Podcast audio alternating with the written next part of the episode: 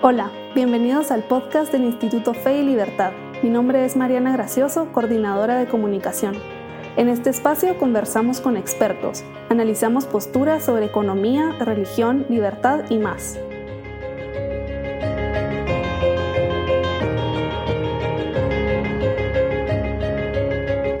Welcome to this podcast produced by Instituto Fe y Libertad.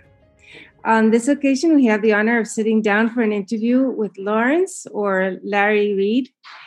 He will be talking about his 2016 book, published jointly by FEE and the Intercollegiate Studies Institute Real Heroes Inspiring True Stories of Courage, Character, and Conviction.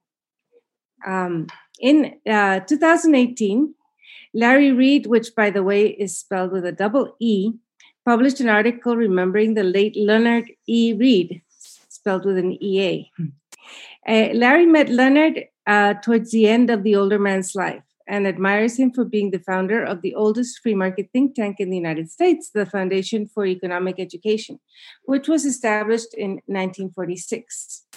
Larry tells us that the think tank founder and author of the famous essay I Pencil had a particular style, and I, I want to quote uh, Larry here.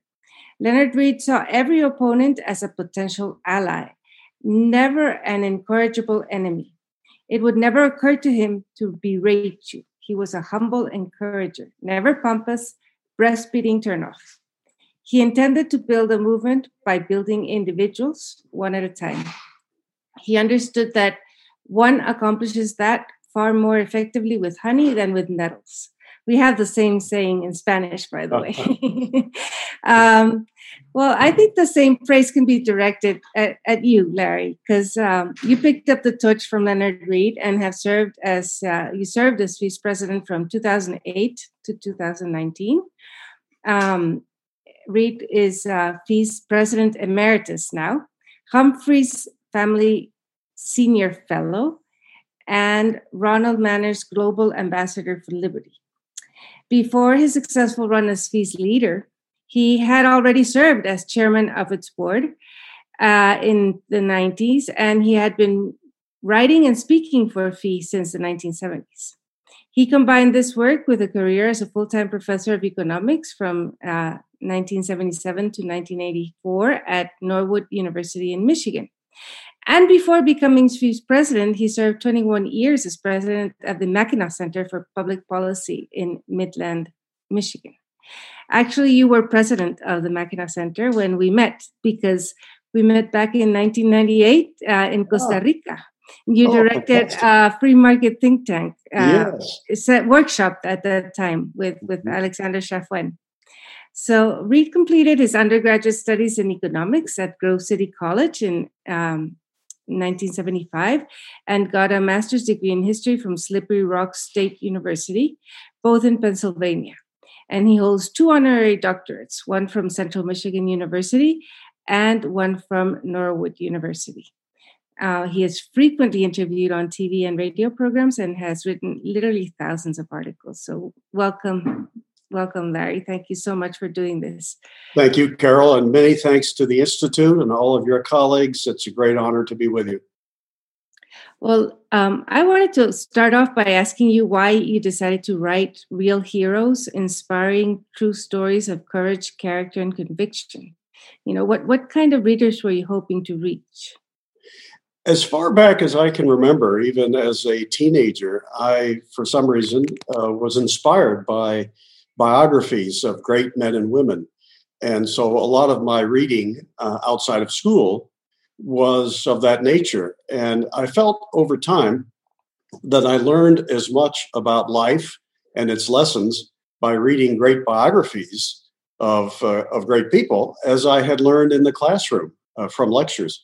The power of storytelling is just immense, uh, especially with young people. I think they tend to remember stories and their lessons better than they do, you know, straight, dry uh, facts and figures and that, that kind of thing. Uh, so when I wrote the book, I already had for years in my mind uh, some of the kinds of people that I would want to write about. uh, and explore uh, more deeply than I ever had before. And my primary audience was young people. I really wanted this to be something that people of high school and college age uh, would find um, informative, entertaining, and uh, also um, inspiring. You you already answered another one of my questions. Was uh, you seem a strong believer of, of telling stories.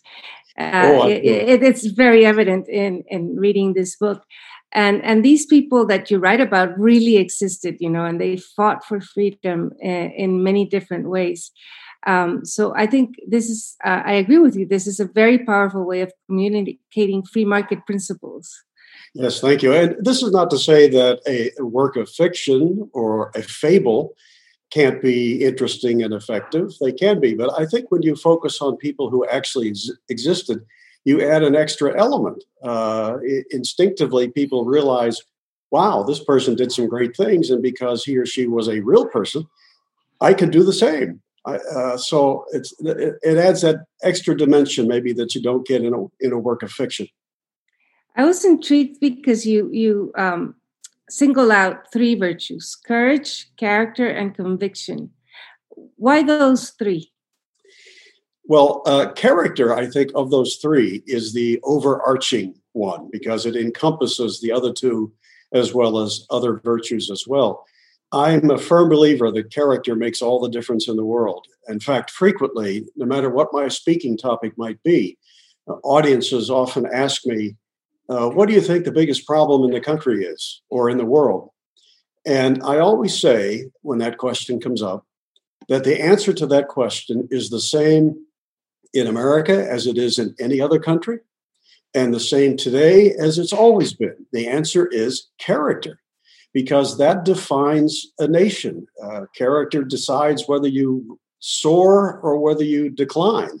I don't know of any country in the history of the world that uh, lost its character and kept its liberties, for instance.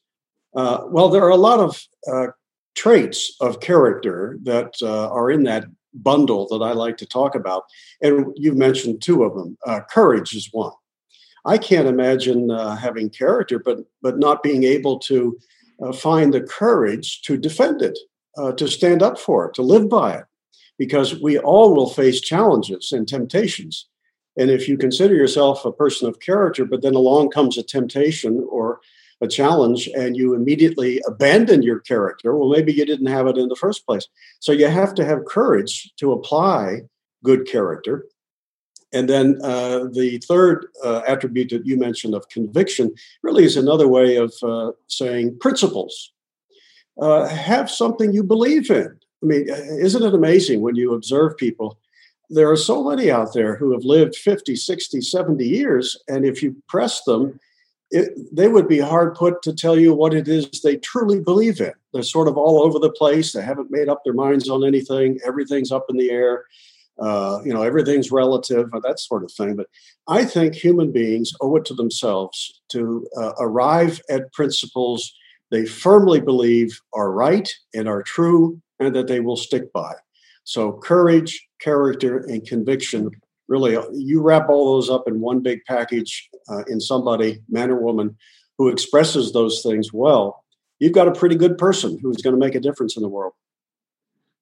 Oh, thank you so much. Um, and and then when we start reading the book there are some people that are fairly well known you know like cicero saint augustine frederick bastiat is, is known to some of us mm-hmm. uh, william gladstone but others we i had never heard of so i i'm assuming some of your readers will have this the same reaction you know some of the names there are people they don't they haven't heard of you know that's right and i, and I hope they have that reaction because that was by design mm-hmm. uh, even uh, most of the larger well-known names that i included are names that uh, aren't as well known today as they ought to be but I wanted to sprinkle the book with a lot of names that would be new to most people, uh, mainly because I wanted to convey the message to them that we're not just talking about extraordinary people that you can sort of write off and say, well, I can't be like them because they're just so so much better or so different. Mm-hmm. No, I wanted people to realize uh, great character, uh, conviction, and courage and inspiration can come from anybody big or small, known or not known, from any part of the world. It all depends on uh, how that individual person uh, behaves, conducts himself or herself, uh, the values they hold, and the courage that they can muster on their behalf. So there are a lot of wonderful people that deserve a lot more attention, and I wanted to give just a few of them some of that attention in this book. I, I want to mention too that that really uh, struck me Nor- Norval Morey, who at age 37 set up a very small tree debarking company yes. called Morbark. with only two employees, and, and, and he was able to grow this enterprise to having 500 employees and having this large manufacturing complex. And, and so the other person that, that uh, struck me was Althea Gibson, she yes. was an, an Afro American tennis champion who then became a golf uh, a golfer. So I I think um, both of these are are like unsung heroes. You yes. know, uh, so maybe the next question would be who is a hero? ah, great uh, question, Carol. Well, you know, everybody probably can say that in their lifetimes they've done some momentary heroic things uh, whether they like to talk about them or not. Nobody is so bad that they've never done something brave or exceptionally right or helpful to another or whatever. But I wasn't interested in these occasional momentary acts of heroism. I wanted to find people who lived heroic lives, who did heroic things almost by nature practically every day. Uh, they are truly uncommon and uh, and Norval Morey was certainly one of them. And I wanted to write about him because I knew him personally. We were very close friends for 25 or more years, and I had many meetings with him. And I was always so impressed. Here was a guy who he dropped out of the fourth grade. That's all formal schooling, only four years. And even the teacher told him, "You know more than I do, so you don't need to stay here." but he was entirely self-taught but he had a strong entrepreneurial streak to him. He, he wanted to make something of himself by what he could create. And uh, he started out designing himself these machines that could go into forests and uproot dead trees. And then the same machine could then uh, run them through a mulcher and produce mulch that then he could market for shrubbery, you know, landscaping, that kind of thing. And uh, at that time, when he started that, there wasn't anything like that. Uh, well, he designed the machines, built the manufacturing plant. He had tough times at first trying to find somebody to give him a loan, a bank to give him a loan to get started. But it, it, it, uh, pretty soon, people realized this guy knows what he's doing. Well, he built that company over decades into this massive producer of these innovative machines with markets all over the world, hundreds of employees just in mid Michigan alone.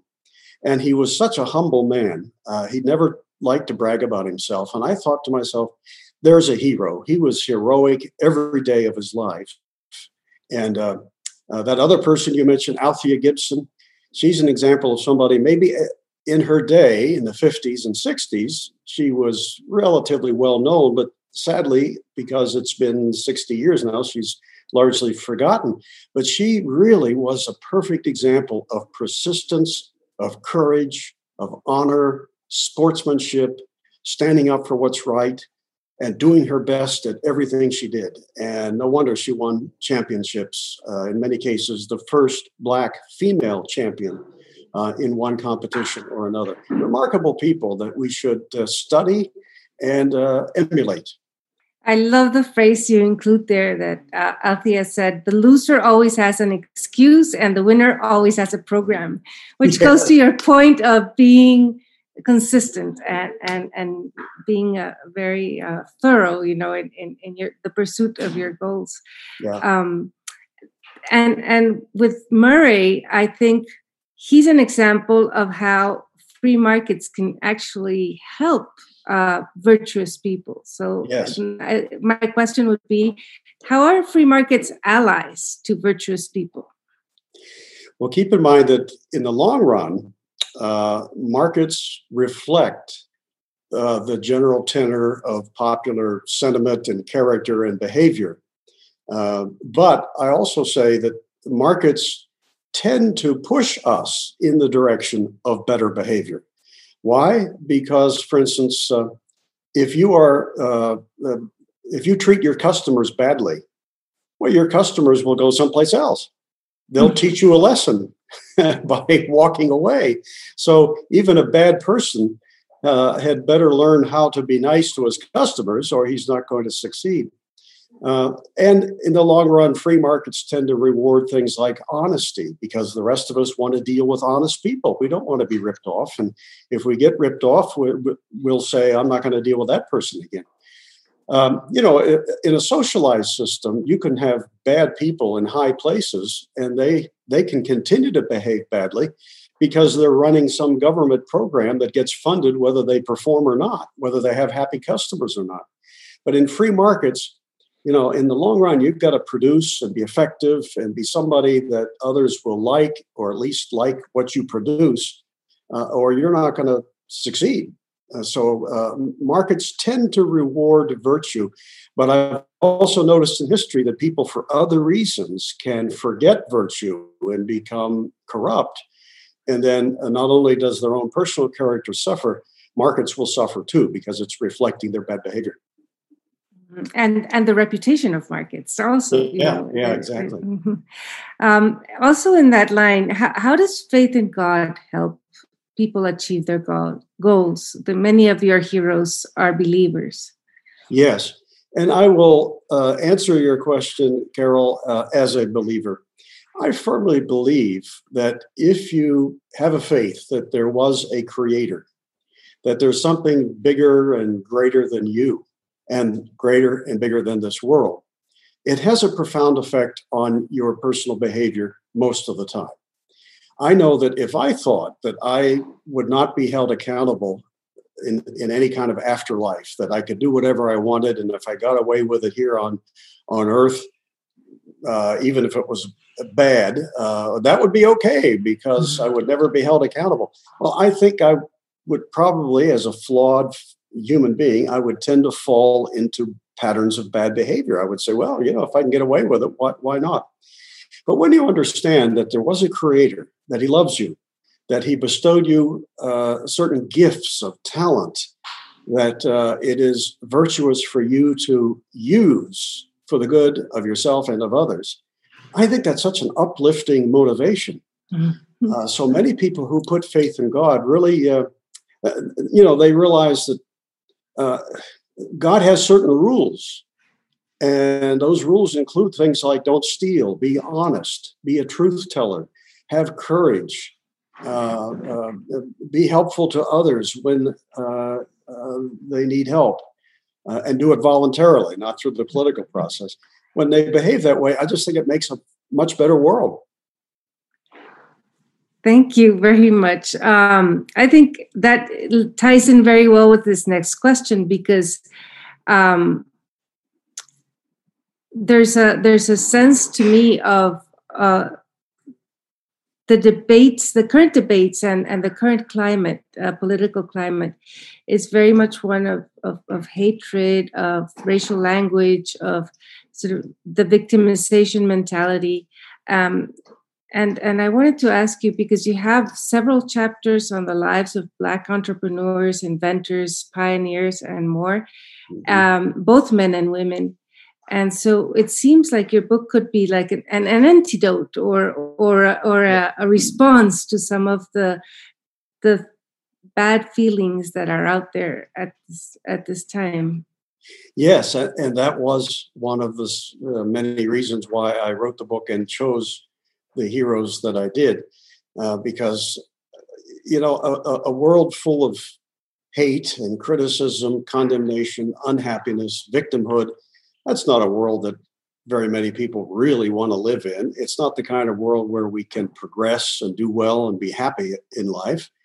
Uh, I think if you're such a person who's always looking for victims, always full of hate, uh, you know, uh, you should pause for a moment and realize that you're doing harm not just to others, but you're doing harm to yourself.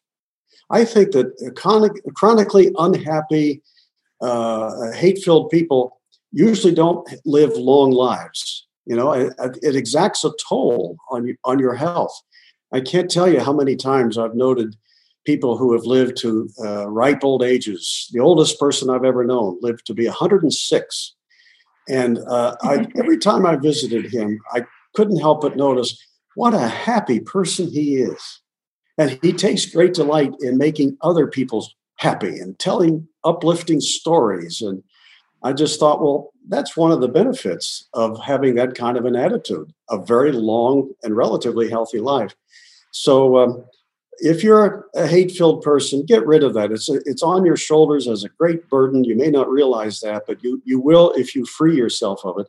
And then think of the boundless, wonderful things you can accomplish not only for yourself, but uh, for others by virtue of your character and your demeanor. Um, what what kind of responses have you received from readers uh, of this book you know and, and and what can we do at the instituto fe libertad to help you spread the word even further? Well uh, in answer to your second question you are doing that right now with this uh, podcast. I really appreciate that. Uh, and of course anytime you can refer people to it and encourage them to read it would be great. Uh, but the responses have been very very positive uh, as i expected because even a, a person who's unhappy rarely uh, is um, not uplifted by a positive story. It's hard for somebody to read many of those chapters and come away uh, with uh, anything but less hate in their lives.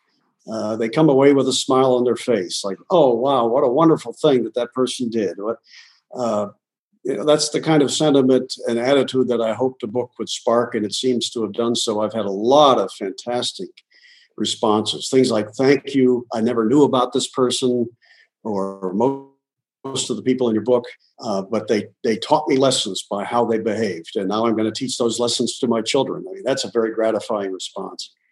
That is. Well, um, we will encourage people to continue to read your book, and and we will um, take advantage of some of the examples you give in, in uh, make them available to Spanish speaking audiences. So thank, thank you very, you. very much for your work.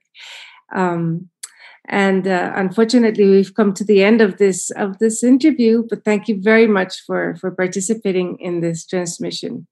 Instituto Fe y Libertad is an independent research center whose mission is to further human flourishing by promoting individual liberty and Judeo Christian principles. You can find more information about the Institute and our work at the website feylibertad.org. And we invite you to visit our social media programs. So thank you for joining us and keep a lookout for next week's transmission. Thank you. Thank you, Carol.